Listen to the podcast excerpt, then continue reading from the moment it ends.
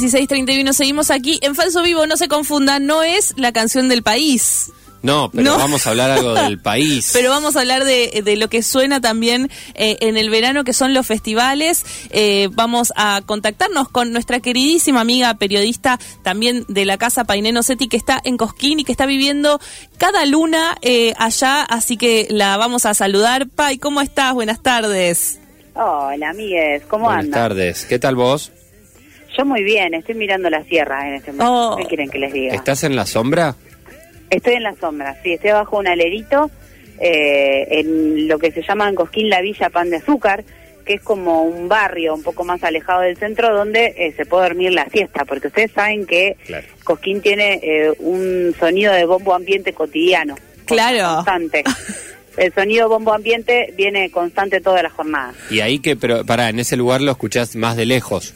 Claro, no, no llega hasta acá. Puedo dormir la siesta, Bien. que es fundamental. Y porque eso te iba a preguntar, porque cada, cada noche que, que está pasando, vos, eh, ¿a qué hora la arrancás y a qué hora la terminás?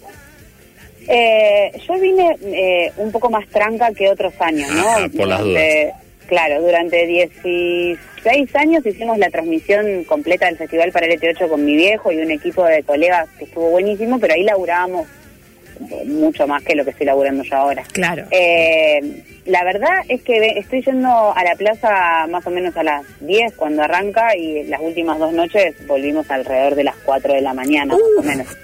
Bueno, pero es intenso. Y para alguien que ya pasó los 30 es como Bariloche, más o menos. Bariloche a los 30. Claro. Bueno, desde el 20 de enero hasta el 28, el domingo 28, está sucediendo el Festival de Cosquín ahí en la Plaza Próspero Molina. Eh, contanos un poco, eh, Pai, porque bueno, algo de eso decías, ¿no? Hace 16 años que vas de manera ininterrumpida, pero antes también Eh, fuiste de chiquita, ¿o no? sí, Más allá de ser periodista. Vine con mi familia alguna vez, el año que, que la Sole rompió todo, que la Sole Ajá. apareció, yo tenía algo así de 10 años. ¿Año 98? Sí, 8, sí, 9, 10 años tenía yo, sí, por ahí, año 98. Eh, y, y después ya empecé a venir a laburar, como a los 17 más o menos. Eh, después, en el 2020 fue el último año que vine y estos últimos años, eh, bueno, el 2021 no se hizo, 2022 y 2023 no vine y volví a venir este año. Que Es un cosquín, eh, yo vine a mitad del festival, llegué acá el miércoles para ver a la Juntada, que es ese encuentro del dúo Coplanacu, Peteco Carabajal y Rally Barrio Nuevo, que hace 20 años atrás grababan un disco en el Teatro Ópera. Un disco entre ellos cuatro, que eran tres proyectos musicales distintos, ¿no? Y ese disco fue muy escuchado. Y, y bueno, Un hito de la música popular. Sí, y fundamentalmente de una de una música popular que contrarrestaba toda la movida que era Cosquín, la plaza fundamentalmente en ese momento, que estaba más vinculada a la, a la cuestión más de los nocheros, por Claro. ejemplo, o de la misma soledad, ¿no? Que era un folclore más festivalero, se le puede decir, eh, o un, fo- un folclore menos comprometido con su tiempo y con su, con su presente, y más para estar de joda, con Sí. Eh, así que eso fue un, un hito para mí súper interesante porque además eh, había mucha gente en la plaza, está habiendo mucha gente en la plaza generalmente eh, y, y fue un, un concierto que, ¿vieron cuando vos ves a esos artistas que te gustan mucho y los conoces pasándola bien arriba del escenario? Totalmente. Eso mismo. Eh, durante una hora y media, subieron a las 3 y 10 de la mañana y terminaron a las eh, 5 menos 20. Esos horarios es una cosa que yo Tranqui. no lo puedo Como eh, Bariloche, asimilar. pero para los artistas es como Claro. Bariloche. O sea, Sí, es tremendo. Eh, la verdad es que, y aparte después de eso te clavan la conferencia de prensa. Ah, después de eso. Una sala de conferencia donde están todos los colegas de distintos puntos del país, que eso también es un encuentro súper interesante que se da acá. Eh, y, y están haciendo una conferencia de prensa a las 5 de la mañana. tranqui, claro, claro. Pai, la verdad que me suena todo muy divertido y muy excepcional. Me parece que hay algo también que, que vos nos podrás contar también de del espíritu de Cosquín, de esos días que no solo tienen que ver, como, como un poco estás contando, con lo que pasa en el festival, ¿no? Como que todo se predispone también para que pasen cosas alrededor, que se discutan cosas que quizás eh, distintos sectores van a trabajar todo el año, porque pienso también en esos periodistas eh, de todo el país que se encuentran, que se reencuentran después de casi un año quizás del festival anterior y que pueden eh, planificar hasta proyectos juntos. ¿Cómo ha sido para vos también o qué percepción tenés también de, de ese espíritu de Cosquín que por supuesto va más allá del festival? Eh, a mí me parece que hay algo que hablábamos con, con algunos eh, amigos y, y, colegas y qué sé yo, y sobre, este, sobre el Festival de Cosquín, a diferencia de otros festivales, es justamente algo que, que pasa por, por el encuentro, ¿no? Por, por el compartir y el debatir. Eh, hoy al mediodía estuvimos presentando junto con un colega de Buenos Aires que se llama Gabriel Plaza, y un colega de La Plata que se llama Facundo Arroyo, el libro de Facundo que se llama Un millón de voces que te, un millón de manos que te aplauden, que cuenta eh, la historia del regreso de Mercedes después de su exilio. Y se dio ahí un intercambio con, con un grupo de colegas, habremos sido unos, no sé, 25, 20, qué sé yo, eh, y se dio un intercambio sobre la figura de Mercedes y la importancia de los, de los autores, pero fundamentalmente de los intérpretes eligiendo autores, eh, y, y, subiéndose a los escenarios a decir cosas y en, y en contextos muy difíciles, que, que a uno le da herramientas para, para generar cosas en lo que siga del año. Y eso sucede todo el tiempo. Eh, hay un circuito también, ¿no? Se presentan libros, se presentan discos. Acá en Cosquín se siguen haciendo presentaciones, conferencias de prensa para presentar discos. O sea, un artista se sienta a, a, a responder las preguntas de, de, los periodistas y las periodistas que llegan hasta acá para encontrarse con eso. Porque capaz que por eso por Facebook o por Instagram uh -huh. no llega. Total. Eh, entonces, eh, esa circulación de la información y a eso se suman algunos espacios como, no sé, Cosquín tiene un encuentro de poetas, un patio de poetas muy interesante donde se, junta gente a leer poesía.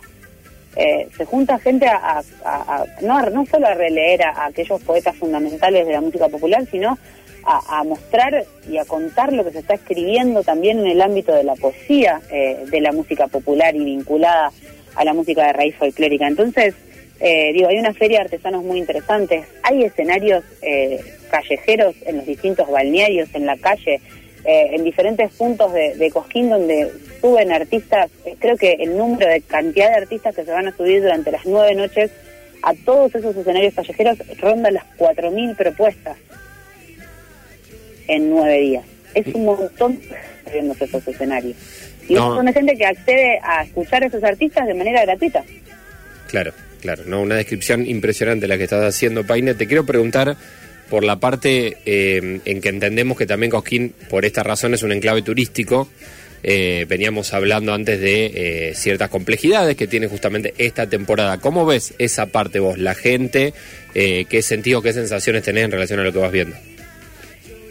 Por lo que estuve hablando eh, con, al, con algunos que estuvieron más circulando por las peñas, que son mucho menos de las que de las que hubo en otra época, digo, Cosquín ha fortalecido su plaza y en ese fortalecer la plaza han eh, mermado los espacios por fuera de la plaza, porque también es costoso tener una peña en Cosquín durante el festival. O sea, todo lo que es alquilar, autorizar y habilitar sale mucho dinero. Eh, y, y, en ese sentido eh, pasa algo con, con el afuera que es que está mucho más tranca. Uh -huh. O sea, si bien hay gente en la plaza, lo que se comenta es que es mucha gente que viene a ver una sola noche, ¿no? saca la entrada por ahí con anticipación, está parando en algún lugar cercano de Cosquín, ¿no? En todos estos lugares en donde mucha gente, fundamentalmente de la clase trabajadora, viene a vacacionar uh -huh. eh, a las tierras cordobesas. Y esa gente por ahí dice, bueno, hoy eh, vamos a pasar la, la, vamos a salir a Cosquín, ¿no? Porque eh, es una es una moneda, ¿no? Una entrada a la plaza está entre seis mil pesos la más barata y después creo que hay hasta 40 mil pesos eh, las más caras, pero digo, es un, es un número para pagar. Si bien estás viendo un montón de artistas y, y ya, ya sabemos lo que eso implica, eh, no puedes entrar con comida, si querés comer tenés que salir y volver a entrar, digo. Es una, un maneje también en ese sentido y económicamente implica una plata. Y también lo que me comentaban, por ejemplo, hoy hay un espacio acá que se llama el Patio de la Pirincha, que es un, un patio, eh, literalmente hablando, donde hace muchos años pasan cosas del orden de lo cultural y se dan encuentros muy interesantes.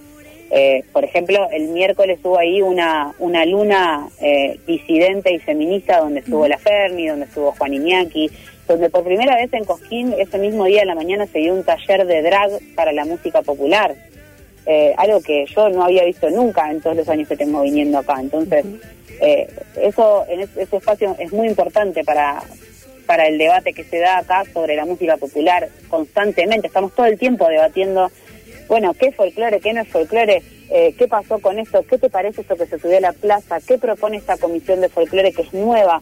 Eh, y en ese sentido decían que el consumo de las personas que vienen por ahí a la peña que entran es mucho menor que el de otros años, ¿no? El, el bolsillo alcanza un poco menos y eso se nota también en el consumo de la gente. Estamos hablando con Painé Nocetti, periodista, eh, ¿podemos decir periodista especializada en música, Painé? Sí, ya está, eh, por favor. Un poco sí. Periodista musical, periodista cultural de la ciudad de Rosario, que está en Cosquín y nos estaba contando eh, un poco sobre este gran festival del país. Pai, recién decías, hablabas de una nueva comisión y me interesa mucho hablar de la grilla también. Ayer veía en tus redes sociales algo sobre la presencia de la Delio Valdés, casi cerrando la noche del jueves, eh, y el Chango Espacio. ¿Cómo, cómo percibiste también esa, ese tipo de, números musicales y cuál pensás que es la apuesta que está haciendo esta, esta nueva comisión en relación con la grilla? Eh, al principio voy a, a mí me gusta mucho la de Leo Valdés y me bailé todo el show. Vamos a partir de esa base. Pero no voy a negar que me generó muchas contradicciones. Porque durante muchos años se debatió, por esto que yo venía diciendo recién, ¿no? Que, acá se debate mucho sobre la música popular. Sí, claro. Eh, algo que le contaba a algunas personas que no conocían de la historia del festival, este festival empieza como un piquete, o sea, literal, no estoy jodiendo. Un grupo de gente decide armar un escenario de material, o sea, de ladrillo hueco, para cortar la ruta, que es la calle San Martín en Cosquín, porque como se había eh, logrado la cura de la tuberculosis, la gente no iba a venir más a Cosquín, que vivía gracias a un hospital para tuberculosos que hay acá cerquita. Entonces, al terminarse esa actividad económica, un grupo de, fuerzas vivas del, pueblo, junto con la complicidad de los artistas, piden permiso a Vialidad Nacional, se lo niegan, e igualmente deciden construir un escenario y hacer un festival en el medio de la ruta. Entonces, eso también, en la gesta de este festival, sigue encarnando un espacio donde se discuten un montón de cosas y se debaten un montón de cosas y se genera también eh, como una nueva, eh, como un, nuevo registro de palabras para seguir hablando de música popular. Y en eso, en ese camino viene hace mucho tiempo, ¿no? Diez años atrás vimos subirse a este escenario, no sé, a Divididos, a Lelutier, a Eva Ilón, a Pablo Milanés, a, bueno, a Charlie García. Bueno, cuando la negra llevó a Charlie, eso te iba a decir, eh, eh, ese momento donde, donde la negra invita a Charlie García, que fue tan icónico, ¿no? Volviendo a, Mercedes Sosa. Totalmente. Eh, entonces eso pasa en este festival. Lo que a mí me pasaba ayer era como, bueno, ¿qué onda esto? Rompe con un espacio de los pocos que están dedicados a la música folclórica eh, genera un encuentro con otras cosas. Digo, la Delio Valdés subió al escenario y para invitarlo al Tango Pasiut tocaron una charanda, que para pasar el chivo eh, hay un nuevo disco sobre charanda que salió en Rosario de una investigación que hizo, entre otras personas, el Carlos Seminara. Qué bueno. Eh, que, que es una música del litoral que Lucía debe conocer mucho mejor que yo, así que no voy a ahondar en detalles. Eh, pero digo, eh, yo no había escuchado ese ritmo arriba de la Atahualpa Yupanqui, lo trajo la Delio Valdés y es un ritmo folclórico, y es un ritmo folclórico. Sí. Eh, entonces, lo que sí me parece es que la plaza no entendió mucho al principio, como que si bien era una plaza de los tequis, que los tequis estaban tocando reggaetón casi, claro, después de después de la Delio Valdés, entonces fue como, bueno, ¿qué me van a venir a discutir la Delio Valdés cuando estos tipos que dicen que hacen música carnavalito del norte están haciendo reggaetón? ¿Desde dónde vamos a discutir eso? Sí. Eh, entonces creo que, estuvo bien y que el Chango Espacio lo que sí generó con su entrada fue como una habilitación, ¿no? Mm. Fue como que pasó el, acordeón del Chango, tocó con, de, una manera mágica toda esa plaza y se paró la gente y se puso a bailar. Y él es un poco un duende, ¿o no? sí, re. Él es muy duendil, o sea que... Aparte la rompió ayer. Qué bestia, claro. No, no, no, Es como, eh, bueno, este escenario también sube artistas que te dejan pedaleando en el aire después de, verlos. Es, es muy bueno. Yo creo que es un debate que se abre, creo que la comisión está buscando que este festival se pueda sostener y para que este festival se pueda sostener necesitan que eh, se vendan entradas necesariamente. Eh, ahí hay algo, una contradicción que se va a tener que resolver de alguna manera, porque no nos olvidemos que Fe- Cosquín es un festival público, es del Estado, es un festival del municipio. La Comisión Municipal de Folclore es una parte del gobierno municipal. El que preside eso es el intendente de Cosquín. Claro. Entonces, eh, este festival se mantiene con dinero que viene de provincia de Córdoba, de Nación en su momento y también del municipio, eh, y tiene que también dar cuenta de eso al municipio después. Entonces, no puede perder mucha, no, puede ser un festival que deficitariamente genere un hueco en un municipio que también tiene que, no sé, arreglar sus calles, eh, mantener el alumbrado público. Sí, mantenerse atractivo, ¿no? También, como en, en todo sentido. O sea, es, es interesante también pensar eso, como cómo sostener un festival y cómo eh, proyectarlo en el tiempo, ¿no? Que es lo que también estábamos hablando. Vos pasaste casi toda tu vida yendo a ese festival porque hubo, digamos, distintas comisiones que también pensaron en cómo eh, ir manteniéndolo atractivo de alguna u otra manera con desaciertos y aciertos seguramente, ¿no? Sí, totalmente, y mucha discusión. Claro. Acá, eh, digo, y cuando digo discusión también digo putería, ¿eh? Me no saben lo que son los pasillos acá a veces. Uy, uy, uy, qué ganas de estar en alguno de esos pasillos. Pero bueno, también pasó algo re loco el otro día que eh, los cuatro de Córdoba eh, trajeron a, a Wilkins, el, el tipo que canta Sopa de Caracol, eh, arriba del escenario a cantar una canción así medio una balada. Eh, y primero que fue bastante bizarro y segundo que era todo playback. ¡Ay, no! Entonces, ¡Qué era como escándalo! Muy raro. Eh, después de eso subió Guillermo Novelis, cantaron muchachos, estaba Luis Landricina en ese escenario, en el mismo momento en el que Guillermo Novelis y los cuatro de Córdoba cantaban muchachos, y la plaza cantaba, obviamente, porque somos campeones del mundo, eh, estaba Landricina ahí moviendo el bracito y era una cosa medio rara, ¿viste? Muy bizarro.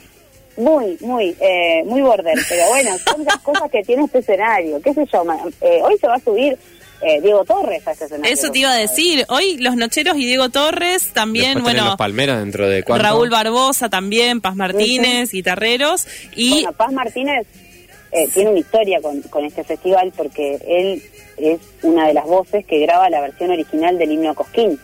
No con su nombre, sino con su nombre, o sea, no con su, su nombre artístico de Paz Martínez, sino con su nombre original, que no lo recuerdo ahora, pero Sí. lo pueden buscar en, en Wikipedia.